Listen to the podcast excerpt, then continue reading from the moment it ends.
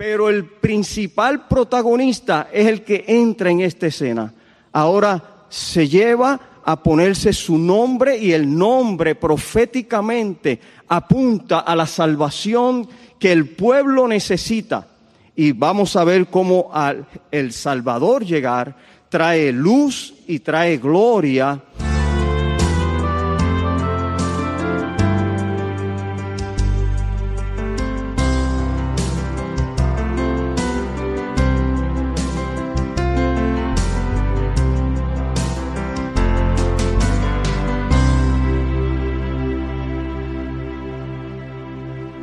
En el libro del Evangelio según San Lucas, capítulo 2. Hoy nos va a corresponder estar viendo los versículos 21 hasta el 40. Agradecemos por tantas cosas al Señor y sobre todo por su bendita palabra. Bueno, vamos entonces a el libro del Evangelio según San Lucas. Sabemos que es eh, Lucas el que ha escrito y que él se dio a la tarea de investigar todos los acontecimientos, todos los sucesos que habían estado ocurriendo desde el nacimiento del Señor Jesucristo y su desenlace hasta finalmente cuál era su propósito, que era morir en esa bendita cruz, eh, a pesar de que era maldito el que moría en un madero, él tomó la ira de Dios sobre él y murió cargando todos nuestros pecados y habiendo resucitado Ahora lo tenemos a la diestra del Padre intercediendo por nosotros. Y Lucas se dio a esa tarea de poner bien en orden todos los acontecimientos. Ya vimos iniciando en el capítulo 2 cómo el escenario ahora se está desarrollando en Belén, donde Dios orquestó él en su providencia que llegaran allí a empadronarse, que llegaran todas las familias para hacer un censo y fue allí en Belén, como había sido profetizado desde muchos años antes, donde nacería el Salvador, donde el Señor se encarnaría para tomar forma de hombre y habitar entre nosotros y mostrarnos la gloria del Padre. Y es en este escenario de Belén donde continuamos eh, desarrollando lo que Lucas estuvo administrando y estuvo dejando como testimonio para nosotros. No fue solo para Teófilo y no solo fue para esa iglesia, sino que ha sido para toda la iglesia de Cristo universalmente, para todos nosotros los creyentes en Cristo Jesús. De manera que vamos a entrar a ver en estos versos a unos personajes que en cada uno de ellos hay una gran lección. Cada uno de los que menciona en estos versos nos pueden brindar a nosotros esa enseñanza para reflexionar y nosotros continuar viviendo una vida justa y piadosa como la de esta gran familia que Dios escogió. Vamos entonces a leer desde los versos 21 hasta el verso 40. Voy a estar leyendo de ah, la traducción Reina Valera y dice la palabra del Señor de esta manera. Cumplido los ocho días para circuncidar al niño, le pusieron por nombre Jesús, el cual le había sido puesto por el ángel antes que fuese concebido. Y cuando se cumplieron los días de la purificación de ellos, conforme a la ley de Moisés, le trajeron a Jerusalén para presentarle al Señor. Como está escrito en la ley del Señor, todo varón que abriere la matriz será llamado santo al Señor. Y para ofrecer conforme a lo que se dice en la ley del Señor, un par de tórtolas o dos palominos, he aquí había en Jerusalén un hombre llamado Simeón, y este hombre justo y piadoso esperaba la consolación de Israel, y el Espíritu Santo estaba sobre él, y le había sido revelado por el Espíritu Santo que no viera la muerte antes que viese al ungido del Señor.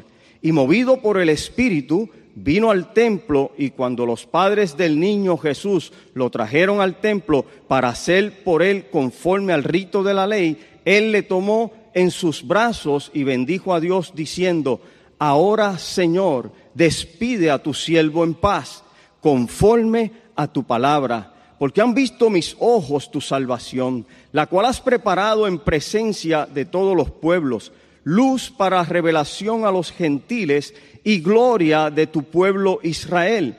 Y José y su madre estaban maravillados de todo lo que se decía de él, y los bendijo Simeón y dijo a su madre María, He aquí, este está puesto para caída y para levantamiento de muchos en Israel, y para señal que será contradicha. Y una espada traspasará tu misma alma, para que sean revelados los pensamientos de muchos corazones. Estaba también allí Ana, profetisa, hija de Fanuel, de la tribu de Asel, de edad muy avanzada, pues había vivido con su marido siete años desde su virginidad, y era viuda hacía ochenta y cuatro años, y no se apartaba del templo, sirviendo de noche y de día con ayunos y oraciones. Esta, presentándose en la misma hora, daba gracias a Dios y hablaba del niño a todos los que esperaban la redención en Jerusalén. Bueno, continuamos entonces en esta serie que hemos titulado eh, La verdad precisa. Y en esta mañana me propongo compartir con ustedes también en el tema La llegada del Salvador trae luz y gloria a su pueblo. La llegada del Salvador trae luz y trae gloria a su pueblo.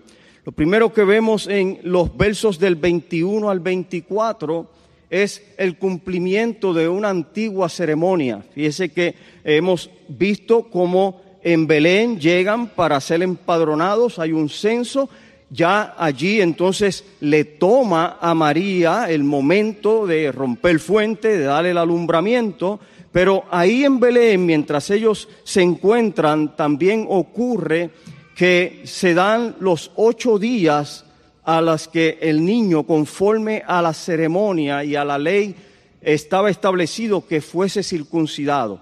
Y vamos a ver aquí a una familia piadosa, una familia obediente, una familia que lo que quería era siempre agradar y exaltar el nombre del Señor Jesucristo. De manera que hacen el cumplimiento de los tres ritos, si lo decimos así, de lo que es esa ceremonia judía y esta familia no deja pasar por alto el ir sobre cada uno de ellos. Lo primero que nos presenta es la circuncisión. Todo niño era circuncidado a los ocho días de nacer y se hacía una ceremonia sagrada donde aún podía ser en el sábado y a Jesús también lo llevaron porque fue un niño nacido de una mujer y tenía que cumplir con la ley y asimismo lo llevaron a cabo.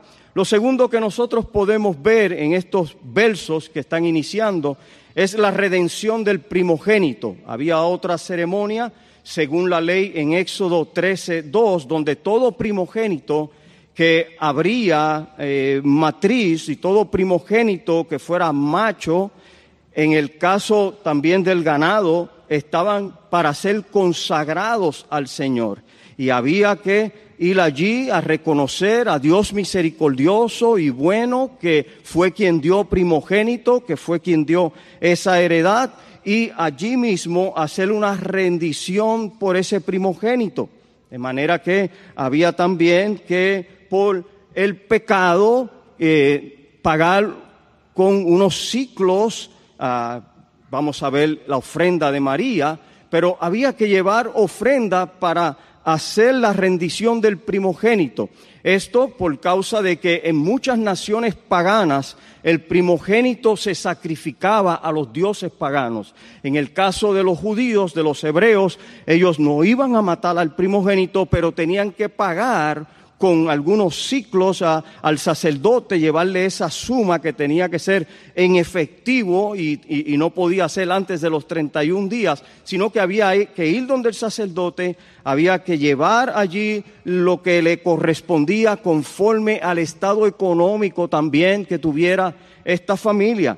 Y sabemos que nuestro Señor no había pecado en él. Él como dice Primera de Juan 3:5, no hay pecado en él, pero nació de una mujer y conforme a la tradición judía, él tenía que entonces también cumplir con toda la ley. En Gálatas 4:4 es claro que dice que fue nacido bajo la ley y como él tenía que ser obediente a la ley para luego abrogar la ley y traer entonces el nuevo pacto de la gracia, tenía que cumplir con cada uno de estas eh, ritos, exigencias que tenía la ley. En números 18, verso 15 al 16 dice que toda, todo lo que abre matriz de toda carne se ofrecerá a Jehová, así de hombre como de animales será tuyo pero harás que se redima el primogénito del hombre, también harás redimir el primogénito del animal inmundo. De un mes harás efectuar el rescate de ellos conforme a la estimación por el precio de cinco ciclos, conforme al ciclo del santuario, que es 20 jeras. Entonces vemos que ellos fueron, cumplieron también con esto y la otra de las ceremonias que tenían que cumplir para que se estableciera todo, que él vino a cumplir la ley, fue la purificación del parto. La mujer una vez que daba a luz, ella quedaba impura. En el caso de los varones tenía que esperar hasta 40 días. En el caso de la mujer hasta 80 días para poder ir al templo. De manera que entonces ella también cumplió con esto para de, esa manera seguir siendo obedientes. Ese era un, sacrificio bastante costoso de acuerdo al estatus económico, como les mencioné, era la ofrenda que tenían que dar. De hecho, había que llevar dos pichones y un cordero. Y eso era sumamente costoso y técnicamente esa ofrenda para los pobres eh, eh, era, era imposible, pero se había hecho provisión también para los de escasas condiciones y podían llevar dos pichones. En este caso nosotros podemos ver que Jesús nació en un hogar sencillo, que Jesús nació en un hogar humilde, sin lujos, que en ese hogar tenían el cuidado de cómo iban a gastar el dinero y también como ah, ellos tenían esa estrechez, eran muy cuidadosos en cómo ellos iban a ejecutar, cómo iban a estar ganándose la vida eh, y, y equiparar así las dificultades que venían, que usted sabe que llegan todos los días situaciones difíciles. Nuestro Señor Jesús, ya lo hemos escuchado, y vuelvo a reenfatizar en esta mañana, vivió en un ambiente donde hubo estrechez, donde hubo necesidad, donde hubo pobreza.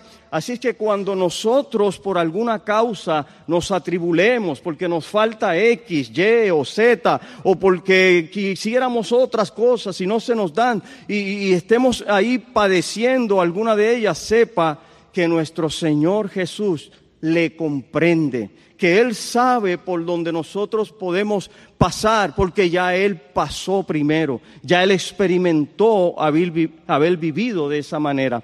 Y lo maravilloso de la exposición de, Dios ante esta realidad es que a, lo vil y lo menospreciado, como ya habíamos dicho anteriormente, es quien Dios escoge. Vimos que eh, escogió a una joven, que era estéril, todavía no se había casado, debo decir, una mujer jovencita con un hombre joven que eran de escasez también, eran de familias pobres. Al igual también lo vimos en Elizabeth, su prima, no, no eran personas pudientes, de manera que a aquellos desvalidos, aquellos que, que no podían, aquellos que no tenían las facultades, a esos Dios escogió y Lucas nos viene mostrando en este escenario cómo los utiliza para hacer su obra, para glorificar su nombre y él mismo ser exaltado por medio de cada uno de ellos. De manera que ah, cuando nosotros nos pueda ocurrir en la vida algún tipo de situación difícil en cuanto a estas situaciones que nos puedan llegar, vuelvo y les repito, Jesús va a estar a tu lado, fortaleciéndote, consolándote y ayudándote, porque Él sabe lo que es vivir en una familia estrecha, haber comido comida de pobre, haber vestido con ropa de pobre, haber estado en un ambiente de escasez y de necesidad. Y eso lo vemos ah, allí en el ejemplo de esta familia piadosa que Dios escogió. Y Él como piadosa esta familia, José y María cumplen con lo que se exigía de la ley. En uno de los comentarios de Joseph Hall, él dice, aquel que se hizo pecado por nosotros sería en nuestras personas legalmente impuro para que al satisfacer la ley pudiera quitar nuestras impurezas. Él, siendo puro, siendo inocente, cargó sobre él nuestras impurezas, cumplió también la ley para poder entonces quitar, abrogar esa ley y ahora extender a nuestras vidas la maravillosa salvación que tenemos en Cristo Jesús.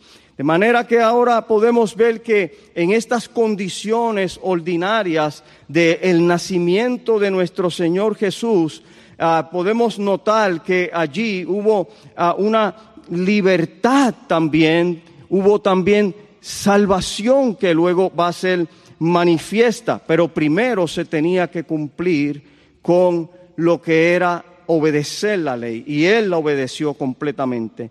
Lo segundo que ahí podemos ver en estos versos de introducción es el punto que llama la atención en el pasaje de que había que ponerle por nombre Jesús. Ya el ángel se lo había dicho anticipadamente. Ahora es aquí, como dice en ese verso 21, había sido puesto por el ángel antes de que fuese concebido. Es interesante que le hayan puesto el nombre Jesús. Fíjese que Jesús significa Salvador. Ya nosotros estuvimos viendo en la serie de Éxodo cómo Josué también eh, significa Salvador. Y vamos a encontrarnos en un escenario ahora donde el Salvador introduce siendo el protagonista principal. Estos dos primeros capítulos eh, es una introducción que está haciendo eh, Lucas y es una larga introducción, pero es sumamente importante que él utilizara a estos protagonistas inicialmente, como lo fue Juan el Bautista, que ya vimos su desenlace y sabemos luego lo que va a acontecer conforme a la escritura. Pero el principal protagonista es el que entra en esta escena. Ahora se lleva a ponerse su nombre y el nombre proféticamente apunta a la salvación que el pueblo necesita y vamos a ver cómo al el Salvador llegar trae luz y trae gloria y lo vamos a estar eh, enunciando en, lo próximo que vamos a estar viendo. En estos versículos del 21 al 24, lo último que debemos de prestarle la atención es esa situación de humildad, esa situación donde María humildemente y José disponen sus corazones a obedecer, a cumplir todo lo que estaba establecido. Y allí podemos ver que ella también va y hace la ofrenda que tiene que hacer para que entonces su impureza también fuera quitada. Y eso lo vemos en Levítico capítulo 12, donde enseñaba que si eh, no tenía suficiente para comprar un cordero, podías llevar entonces dos palominos o dos pichones. Eh, en resumen, es la ofrenda del pobre. Y como bien les he mencionado, es una familia eh, necesitada, una familia de escasos recursos, una familia que lo que tenía era para ofrecer este tipo de sacrificio. Y allí ellos fueron, obedecieron, cumplieron, hicieron lo debido y es un ejemplo para nosotros de una familia piadosa la cual dispone su corazón a obedecer a Dios en todo lo que Él nos diga. Qué gran enseñanza podemos ver ya en, en María y en José. La obediencia es lo que requiere Dios. Para Dios es mejor la obediencia que los sacrificios. Ellos cumplieron la ley, había que hacer el sacrificio, pero Dios se agradó más de un corazón obediente, como espera también hacia nuestras vidas. Él se agrada más de nuestra obediencia a su palabra, de cualquier otra cosa que nosotros podamos hacer en esta vida. Lo segundo que quiero compartirles en mi segundo punto en este título que he dado, El Salvador trae luz y gloria a las naciones, es que ahora entra en escena una persona que tiene un sueño y ese sueño se le hace realidad. Ahora entra en escena Simeón. Nosotros a través de la historia hemos podido ah, tener eh, recuento y hemos escuchado historias de personas en el mundo que han levantado sueños que han hecho realidad. Otros han tenido sus sueños y no los han podido ver materializarse, como fue el caso de Martin Luther King Jr. Él tuvo ese gran sueño de que todos los que vivían en la nación y en el mundo tuvieran igualdad, donde no hubiera excepción por raza o por color, sino que todos pudieran sentarse juntos a la mesa. Un sueño de igualdad. Él murió, él pagó el precio aún por su sueño, pero no pudo ver como ahora, gracias a mucha lucha de estas agencias y muchas otras, hoy podemos ver en las competencias, en las empresas, en el gobierno. Eh, de hecho, la nación grande llegó a tener una persona de, de raza de color, de manera que cumplió su sueño. Pero este sueño que les voy a hablar ahora que fue realizado, el sueño que se realizó fue el de Simeón. Ahora entra en escena en los próximos capítulos, en los próximos versículos, debo decir, del 25 al 35 en el escenario a Simeón.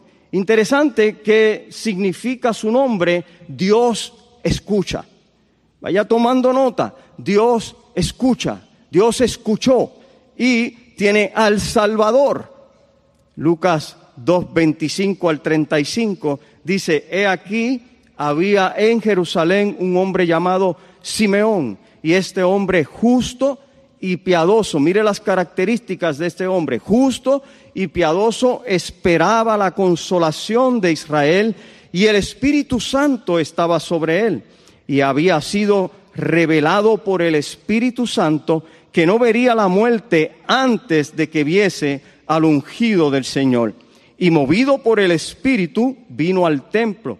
Y cuando los padres del niño Jesús lo trajeron al templo para hacer por él conforme al rito de la ley, él tomó en sus brazos y bendijo a Dios diciendo, ahora Señor, despide a tu siervo en paz, conforme a tu palabra, porque han visto mis ojos tu salvación, la cual has preparado en presencia de todos los pueblos y luz de tu pueblo a Israel.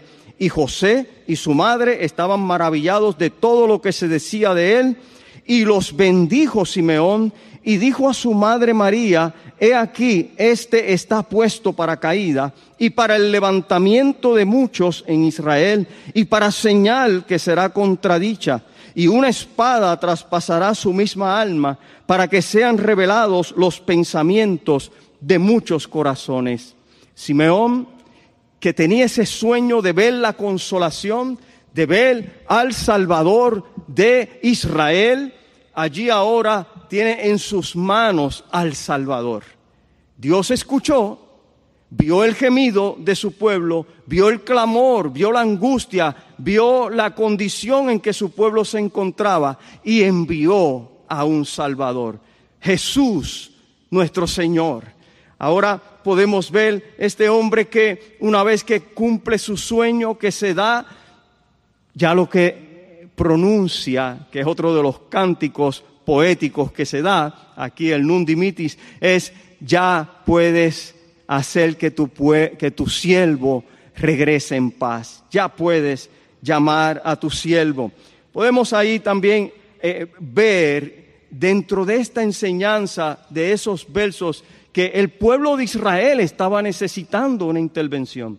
Ellos anhelaban que llegara algo que los liberara, porque ha sido una nación oprimida, una nación que siempre ha estado subyugada en la esclavitud. Y esa nación, en un momento dado, Dios los sacó del cautiverio de Egipto y los entró al desierto, y luego sabemos que los lleva a la tierra prometida y volvieron y cayeron en sus pecados y se apartaron de Dios y hubo un silencio del Señor. Ya hemos visto que se interrumpe ese silencio de una manera eh, celestial, de una manera eh, omnipotente, de una manera poderosa, donde Dios envía a su mensajero y, y nada más y nada menos que a Gabriel. Y entonces abre el silencio con un ángel trayendo el mejor anuncio que podíamos escuchar. Y ya vimos el domingo pasado que el ángel fue el primero en hablar el Evangelio, en traer las buenas noticias de salvación. Acá Simeón entra a, a un momento donde él disfruta de esa esperanza que él tenía de ver un Salvador. Israel pensaba que iba a ser, que Dios iba a enviar un campeón del cielo, Israel pensaba que iba a llegar alguien que surgiría de la dinastía de David y que con fuerzas, con eh, ejércitos, iba a, destronar a esta, en este caso estaba Roma oprimiendo a Israel. Pero no fue así. A Dios le surgió desde antes, porque esto viene desde Génesis 3.15, que Él iba a redimir a su pueblo y que Él mismo eh, iba a tomar en, en él mismo el castigo que se merecía el pueblo por su liberación. De manera que ahora trae sobrenaturalmente en el alumbramiento de María un niño al cual se le llama Jesús, quien ha venido a ser el Salvador para todas las naciones. En, contraste, cuando lo vemos eh, allí en lo que está aconteciendo en el escenario donde Simeón se encuentra con el Salvador, ah, podemos ver que ah, había también otro pueblo que les llamaban los reposados de la tierra.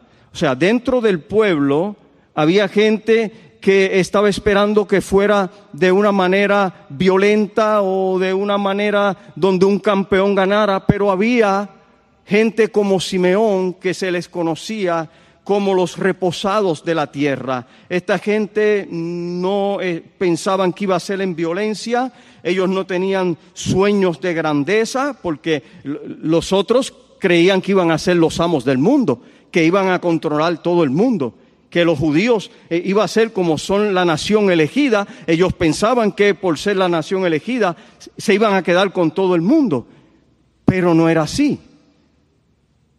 Había un pueblo esperando al verdadero rey y señor. Y de manera en oración, vigilantes, tanto como vamos a ver luego a Ana, que era parte también de esos reposados, ellos tranquilos, pasivamente, esperaban que viniera ese redentor, esperaban que viniera ese salvador. Y ahora Simeón se encuentra de frente allí y, en esa oración de adoración que ahora Él toma en sus brazos a Jesucristo, en esa humilde y fiel expectación, ahora Él viene a decirle al Señor, ya puedes mandar a buscar a tu siervo. Imagínese, el Salvador, el Redentor en sus manos allí de frente a él, él viendo su sueño cumplido. Y nota importante, la obra del Espíritu Santo. El Espíritu Santo se lo había revelado, el Espíritu Santo lo había dirigido hacia el templo y él, movido por el Espíritu Santo, ahora está de frente al Salvador. Este hombre ve la consolación de Israel delante de él. Hay un erudito de apellido Lightfoot que dice, toda la nación esperaba la consolación de Israel, hasta el punto que no había nada más común en ellos que jurar por el deseo que tenían de verlo. Toda la nación anhelaba a ese que los redimiera, a ese que los sacara del yugo de la esclavitud, a ese que les diera la liberación y la salvación.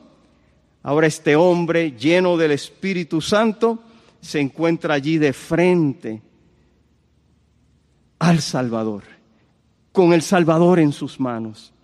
Y vuelvo a recalcar, porque no podemos dejar afuera la obra del Espíritu Santo.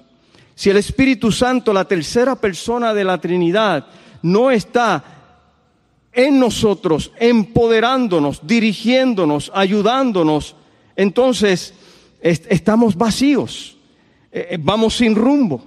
No tendríamos el poder para hacer aquello que el Señor nos ha llamado a hacer. A todos los que Él llamó, Él los capacitó, Él los llenó de su Santo Espíritu para hacer la obra. Y, es, y es, notable que en, este momento todavía no había acontecido la muerte y la ascensión de Cristo, de manera que Hechos 1.8 no se había cumplido. Pero vemos desde el Antiguo Testamento que a santos hombres el Espíritu Santo venía sobre ellos, los capacitaba, los utilizaba para la gloria de Dios, manifestando el poder de Dios. Simeón experimentó esa guianza del Espíritu de Dios, esa llenura del Espíritu de Dios, esa revelación que solo el Espíritu de Dios podía dar para mostrarle, este es el consolador de Israel. Más adelante, eh, en esos versos donde él hace su cántico profético, que como les mencioné es el Nundimitis, y, interesante, ya es el cuarto de los cánticos. Escuchamos del primero el Magnificat de María, magnificando al Señor, el del Benedictum, donde eh, Zacarías también poéticamente y profetizando levantó su voz, y el de Excelsius Gloria, el de la gloria, los ángeles cantando. Ahora vemos aquí otro cántico que eh, concluye con esos cuatro cánticos que la iglesia cristiana ha adoptado para que en algunos momentos dados, como lo es en la Navidad y como es en el Adviento, poder eh, llevarlos a cabo. Y acá nosotros los escuchamos en, algunos sermones y fue un tiempo muy bonito. Tomó en el verso 29 entonces, donde abre su boca para decirle, despide tu siervo. Ya yo he visto todo. He visto al consolador, he visto al salvador.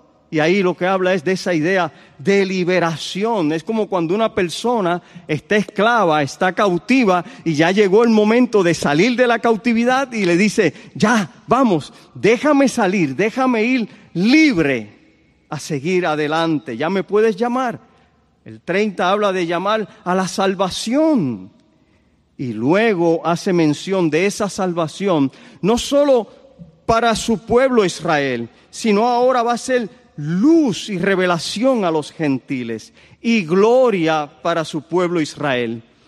Acá vemos una serie de profecías mesiánicas cumpliéndose desde que comienza Lucas escribiendo y ordenando todo, investigando, hay muchas profecías mesiánicas cumpliéndose.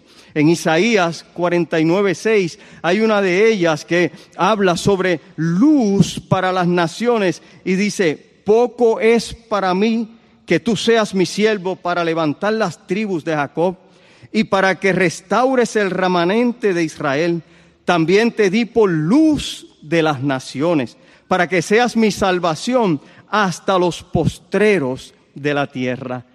Y esa salvación que el Señor nos ha traído es a todo confín de la tierra, a toda tribu, a toda lengua, a toda nación. Y ya desde ahí Simeón está profetizando cómo esa luz va a correr, la luz del Evangelio, obviamente, la luz de la salvación por Cristo Jesús.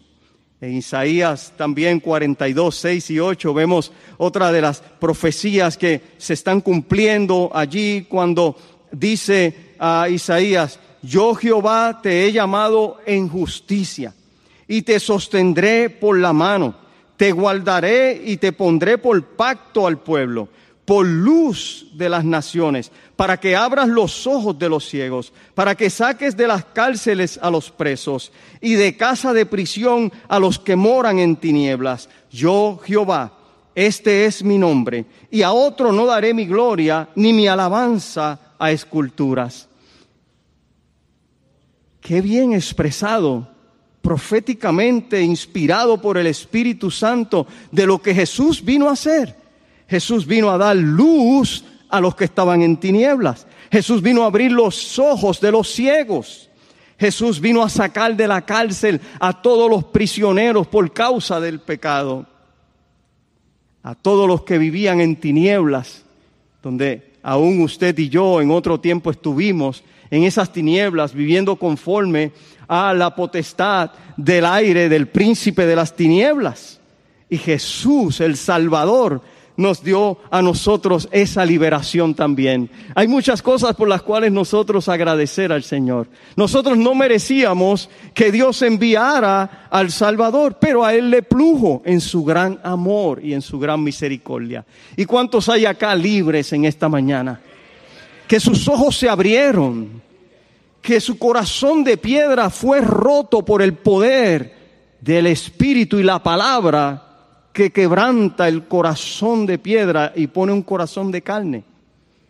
Cuando nosotros vemos las profecías, el cumplimiento de cada una de ellas, la realidad tan inmensa, tan precisa de nuestro Dios, que es el Dios de toda provisión. Ya Él hizo provisión, Él había visto de antemano. Luego Lucas, cuando escribe en el libro de los Hechos, hablando del Señor Jesús, dice, que el Cristo había de padecer y ser primero de la resurrección de los muertos para anunciar luz al pueblo y a los gentiles. El Salvador trae luz a su pueblo y trae salvación para su pueblo. No solo para todos los pueblos que ya el Padre separó de cada uno de ellos para Cristo, sino también trae luz y salvación para nuestros hogares. Trajo luz y salvación para ti individualmente. Pero al entrar la luz y la salvación a tu casa, ahora tú con el poder del Espíritu Santo puedes anunciar también libertad a los cautivos. Puedes hablarle del mensaje de bendición que hay en Cristo, de que ya en Cristo Él llevó la maldición para ahora liberarnos y sacarnos de la esclavitud del pecado a vivir en la luz de Cristo. Ya lo hemos experimentado muchos y vivimos agradecidos por eso. El autor del libro Lucas, en este caso, ya vio como luego en su desenlace, en su revelación progresiva, le anuncia también el libro de los Hechos que ese es Jesucristo, que tenía que padecer primero, resucitar para ser el primogénito y traer luz a los gentiles. En el verso 33 vemos cómo quedan maravillados María y José. Y dice que ella se maravillaba de todas las cosas que se decían de él. De hecho, lo había dicho ya anteriormente eh, en el verso 18 y 19, pero María guardaba todas las cosas meditándolas en su corazón. Y así es como cierra finalmente después eh, este capítulo, pero no me quiero adelantar allá. María estaba maravillada, pensando, ¿quién soy yo para que el Señor me use? ¿Quién soy yo? Y José, me lo imagino, patidifuso, maravillado por todo lo que le decían, pero no queda ahí. Ahora queda más maravillada porque Simeón continúa en su cántico profético, ahora va a traer una palabra también para María. Pero antes de llegar allá, vamos a ver que en el 34 Simeón hace una expresión que resume la obra y el destino de Jesús. Lo primero que vemos a ver allí es que sería causa de que muchos caigan. Porque la palabra del Evangelio es poder de Dios, pero para muchos es locura. ¿A cuántos de ustedes no le ha pasado que han llevado el Evangelio y el Evangelio ha traído enemistad? Para causa de que muchos caigan. Y, es duro, eh, suena extraño, pero es cierto. No es que Dios está más interesado en juzgar al hombre, sino que es el hombre el que se juzga a sí mismo. Su juicio es su creación a través de Jesucristo. Si cuando el hombre se encuentra con la bondad, el amor y la misericordia de Jesucristo, no responde en fe y arrepentimiento, está respondiendo en rechazo. Está rechazando el anuncio, está rechazando al Salvador. Es claro que la misma escritura nos enseña que ese rechazo puede continuar y hacerlos más insensibles, más hostiles y pueden quedar excluidos. En la gracia irresistible sabemos que si es un elegido, aunque rechace por un tiempo, el Espíritu de Dios, como ya fue un elegido para Cristo, hará la obra eficaz. Y de eso damos gracias al Señor. Lo hemos visto a través de la historia. Acá les está diciendo, será para causa de caída. Cuando en primera de Pedro 2.8 eh, el apóstol Pedro inspirado nos habla de esta piedra de tropiezo, hablando de Cristo, piedra de tropiezo y roca que hace caer, porque tropiezan en la palabra, siendo desobedientes a lo cual fueron también destinados. Algunos la palabra les confronta, algunos la palabra les llama al arrepentimiento pero se hacen duros, fríos, insensibles. Algunos se perderán. Otros, la gracia eficaz les alcanzará y los traerá en la gracia soberana de Dios por su bendita elección. Jesús ha venido a ser piedra de tropiezo para muchos y roca donde muchos caen. ¿Por qué tropiezan? Por la palabra. Algunos le seguían por los panes y los peces, algunos le seguían por los milagros y cuando Él les llamó a la verdad del discipulado, que el que quiera venir en pos de mí tiene que negarse a sí mismo, morir a las cosas terrenales de esta vida, tomar la cruz y seguirle, ahí chocaban contra la palabra.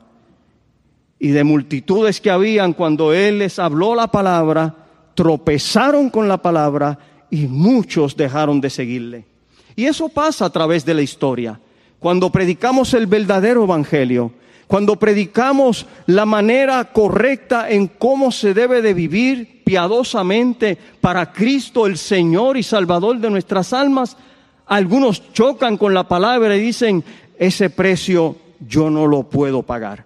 O ese precio yo no lo voy a pagar que tenga que renunciar a mis convicciones, que tenga que renunciar a lo que yo he puesto como mi meta, como mi sueño, que tenga que renunciar a las cosas que me traen placer, satisfacción y bienestar. No, no, no, no, no. Jesús, tú eres bueno. Yo voy los domingos, ofrendo. Yo estoy por allí, pero no me pidas más de eso. Algunos tropiezan con la palabra. Por eso vino a ser también caída para algunos. En Juan 3, 18 dice que el que cree no es condenado, pero el que no cree ya ha sido condenado, porque han porque no han creído en el nombre del unigénito Hijo de Dios. El mensaje es predicado. Algunos creen y el que no cree, ya ese mismo ha sido condenado. Ese ha rechazado el Evangelio. Jesús vino a salvar, pero si tú rechazas a Jesús, lo que te queda es horrenda expectación de juicio. Lo que quedas es bajo la condenación que por causa de rechazar el Evangelio, ha llegado a la condición del hombre. Lo próximo que Simeón les, está diciendo en ese cántico profético será causa de que muchos se levanten. Porque así como muchos tropiezan y caen, hay multitudes de toda tribu, nación y lengua que serán levantados. Hay un filósofo español de apellido Seneca que dijo, los hombres necesitaban más que nada que se les tendiera una mano para levantarlos. Es la mano de Jesús la que levanta al hombre de la vieja vida a la nueva vida, del pecado a la bondad, de la vergüenza a la gloria. La humanidad lo que necesita es al Salvador. Decía nuestro pastor, no es un psicólogo, no es un consejero glorificado, es a un Salvador lo que necesita la humanidad. Jesús nos extendió no solo su mano, todo su ser se entregó por completo para darnos la salvación y levantar al pueblo de Dios, darle luz y darle salvación, darle gloria a su pueblo. Y ese pueblo es un pueblo universal de toda tribu, lengua y nación. Es interesante, algunos de los eruditos dicen que primero Simeón dice a, los gentiles porque eh, algunos, no, no es, esto no se puede comprobar, han llegado, y Henry fue uno de ellos, que dice que hasta que no entre el último de los eh, gentiles, entonces no vendrá la salvación para aquel remanente, aquellos del pueblo de Israel. Pero eso todavía es un supuesto. No hay nada que asimismo lo afirme. Isaías 28, 16 dice, por tanto Jehová el Señor dice así, he aquí, yo he puesto en Sión por fundamento una piedra, piedra probada, angular, preciosa y de cimiento estable. El que creyere, no se apresure. Esa piedra reprobada, esa piedra angular, esa piedra que podemos nosotros ir y buscar refugio y allí pararnos sobre ella y estar firmes, es Jesucristo. Por un lado, de tropezadero, pero por otro lado también será causa para que muchos sean levantados. Y nosotros en gratitud, cada día cuando nos levantamos, tenemos que agradecer a Jesucristo el Señor por habernos levantado, porque estábamos muertos en nuestros delitos y pecados, y Él nos resucitó y nos ha dado vida y vida eterna.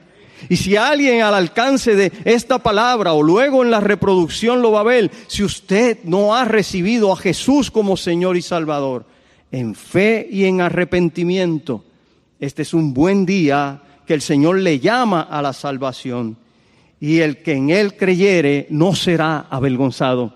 Hay una piedra firme en la cual nos podemos sostener. Y continúa eh, Simeón en su cántico poético y, hace allí eh, otras declaraciones y, dice, se enfrentará con mucha oposición. Y ante Jesucristo no cabe la neutralidad. O nos rendimos a Él o estamos en guerra con Él. Lo repito, o nos rendimos a Él o estamos en guerra con Él. Y lo trágico de la vida es que el orgullo no nos deja hacer la rendición que conduce a la victoria. Y muchos por su orgullo están perdiendo las bendiciones de Dios. Y la bendición más grande, la salvación. Será y se enfrentará con mucha oposición. De hecho, el Evangelio recibe oposición. Este mensaje no es bien recibido. Ya dije, y Pablo lo, expresó de esa manera, es locura para los que se pierden, mas es poder de Dios para los que se salvan. Pero hay oposición. Gloria a Dios, porque Cristo ya detuvo a las fuerzas del maligno para que el Evangelio corra, pero la realidad es que hay lugares donde va a haber y tendremos oposición. Esa es algo que no nos despinta nadie. En esa, eh, luego podemos ver el verso 35, donde continúa Simeón hablando ahora y le habla a María y le habla proféticamente de lo que va a acontecerle por causa de su hijo que es el Salvador. Dice, una espada te traspasará tu alma.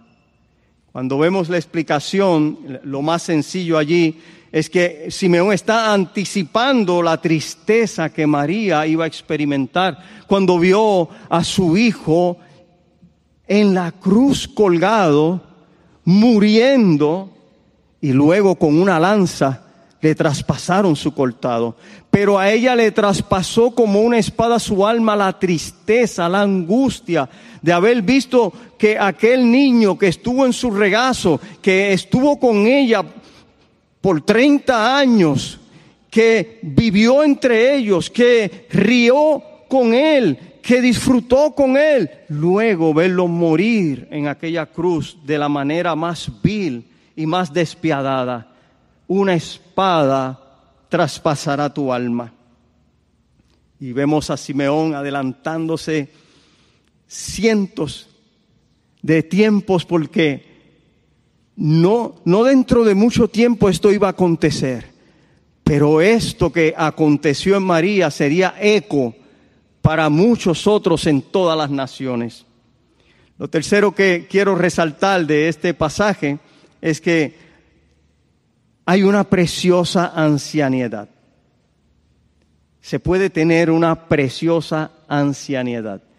Entra otro personaje en los versos 36 al 40, y aquí eh, ya viene siendo Ana, también se, se le conoce como una profetisa, hija de Fanuel, y es de la tribu de Aser, y dicen que era de edad muy avanzada. Cuando hacemos el cálculo, si desde su virginidad hasta morir su esposo, que fue a los siete años, tiene siete, y luego nos menciona que tenía 84 años, tenía 91. El cálculo a mí me da 91. 91 años y mire lo que narra de esta mujer piadosa, de cómo ella se mantenía en el templo, adorando, orando, sirviendo al Señor en ayunos, en oraciones, constantemente. Esa ancianidad no la detenía a ella para estar en la casa del Señor. Y son estos dos ancianos los que finalmente hacen el último, eh, palabras proféticas en, este sentido de el Salvador, del, del niño Jesús que ha nacido. Se acercó, dio gracias a Dios, ella habló también sobre el niño y María quedaba sorprendida de lo que le estaban diciendo. Dios puso gracia en esta mujer para profetizar, como puso gracia también en Simeón. Y esa misma gracia Dios ha puesto en nosotros para amar a Dios, para servir a Dios, para estar en su casa, porque mejor es un día en sus atrios que mil fuera de ellos. Ella prefirió y, y escogió la mejor parte, estar en la casa del Señor. Ana también era una de esas reposadas de la tierra, que en oración, en ayuno, pasivamente, estaban orando porque Dios enviara a un Salvador, enviara a un Redentor. Ella era una viuda, como mencioné, eh, había experimentado el sufrimiento, pero no estaba amarga. Ella había tenido pérdidas, pero no se había hecho insensible, no se había hecho dura. Porque el sufrimiento puede producir dos cosas. O nos hace duros, amargos, resentidos y rebeldes a Dios, o nos hace amables, tiernos, compasivos, y puede hacernos a veces perder la fe, o nos puede hacer que nos aferremos más a la fe. Esta mujer estaba aferrada a la fe. En vez de estar, tenía muchas razones quizás por estar amarga, muchas quejas, me duele acá, me duelen los discos, me duele el vaso, me duele el hígado, me duele y, estoy esconchuflada, pero no, ella prefirió eh, cualquier cosa semejante que parezca, no, no es nada personal con nadie. Sí, porque escuchamos en la ancianidad más queja que alabanza. Escuchamos en la ancianidad personas duras, personas que se hacen insensibles. Pero no hay por qué estar así. Si Jesús el Señor, si el Salvador está en nosotros, tenemos el fruto del Espíritu y nos gozamos aún en medio de las pruebas. Y nos gozamos aún en medio del sufrimiento. Oh, aquí me tirarían piedras los del otro campamento de pare de sufrir. ¿sí? Porque hay otro campamento que se ha dado a hablar de que en este eh, planeta vamos a vivir una utopía y que podemos vivir sin sufrimiento. Yo no creo eso.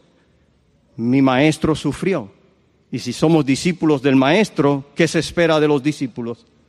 De hecho, lo hemos visto a través de la historia. Todo el que ha querido vivir piadosamente ha padecido sufrimiento, persecución, cárcel, espada, cuchillo, desvelos, angustias, que los boten de los trabajos, que un marido se vaya porque esa mujer es fiel al Señor y, no quiere, que una mujer se vaya. Todo eso ha acontecido.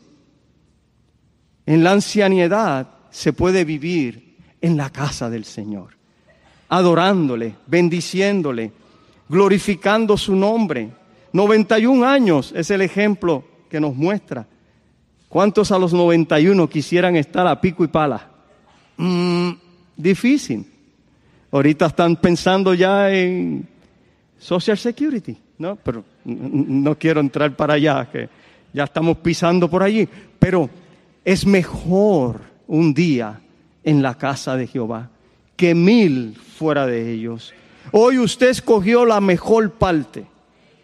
Hoy el Espíritu de Dios le trajo aquí para que adore y bendiga al Rey de Gloria para que comprenda que ese niño chiquitito se hizo hombre y padeció y sufrió en su lugar para darle a usted la liberación, la salvación, luz para su vida, donde ya no viva más en las tinieblas.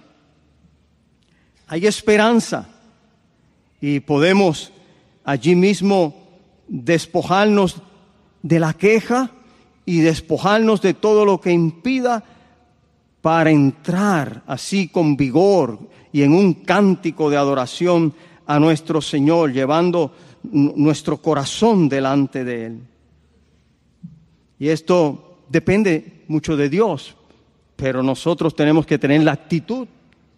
Esa actitud que también hubo allí en Ana es un ejemplo para nosotros. Podemos a veces pasar por desesperación, podemos a veces estar desinteresados y ir al Salvador para que nos llene de su Santo Espíritu y nos ayude a conectarnos más con la vida, porque todavía hay esperanza. No se ha terminado nada, aunque usted piense que está en la ancianidad. Todavía usted, así como Ana, puede ser. ¿Y cómo era Ana? Ya hemos mencionado, ella nunca dejaba de orar. Se mantenía orando, una vida de oración constante, no solo en el templo, sino también en su oración privada. Y, esto es algo que, que ayuda cuando nosotros nos mantenemos constante oración. Orad sin cesar, orad en todo tiempo. Es lo que nos ayuda también para no caer en tentación. Fue lo que Jesús dijo. Velad y orad para que no caigas en tentación. Esta mujer oraba, oraba y adoraba y no dejaba de orar y adorar. Y como alguien ha dicho, los que oran mejor con los demás son los que antes oran a solas. Aquellos que van a lo secreto, donde nadie les ve, pero el Padre les está viendo. El Padre les está escuchando. Dios escucha. Y allí en lo secreto, ella adoraba y oraba y tuvo la bendición de ver al Salvador. Tuvo la bendición de ver la consolación, no solo para Israel, sino para todas las naciones. Allí ella cogía fuerzas para que la amargura no la detuviera, sino que se mantenía en contacto conectada, enchuflada, allí como decimos a veces, conectada, bebiendo de la fuente, disfrutando de la presencia del Señor y recibiendo esas fuerzas. Y la vemos en, en conclusión con el Salvador y profetizando también esta mujer. Ya finalizando en el verso 40, lo que podemos observar ya en este último versículo de esta porción que nos ha tocado esta mañana es que tenemos una clara prueba de que el Señor Jesús fue real, verdaderamente hombre, Fíjese que en el 40 nos está diciendo, y el niño crecía y se fortalecía, se llenaba de sabiduría y la gracia de Dios era sobre él. Como hombre, creció como niño. Como joven, creció también. En todos los aspectos de la vida, él creció.